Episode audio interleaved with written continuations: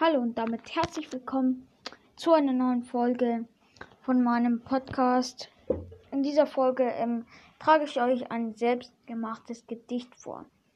Nämlich es heißt Ostern, also es geht über Ostern und ich trage es euch mal vor. Ostern ist ein schöner Tag, den jedes kleine Kindchen mag. Morgens aus dem Bett geschwind die Eier sucht jetzt jedes Kind. Vielleicht ist dort ein Ei versteckt, wo sonst man immer Brötchen weg. Oder gar im Kleiderschrank, vielleicht auch unter der Gartenbank. Suchen muss man, das ist klar. Die Eier sind so wunderbar, schön bemalt in allen Farben, die alle Kinder gerne haben. Es ist ein wunderbarer Tag, den selbst die Oma gerne mag. Also ich hoffe, ihr fandet es äh, äh, lustig und auch schön. Und ähm, das war mein erstes selbstgedichtetes Gedicht.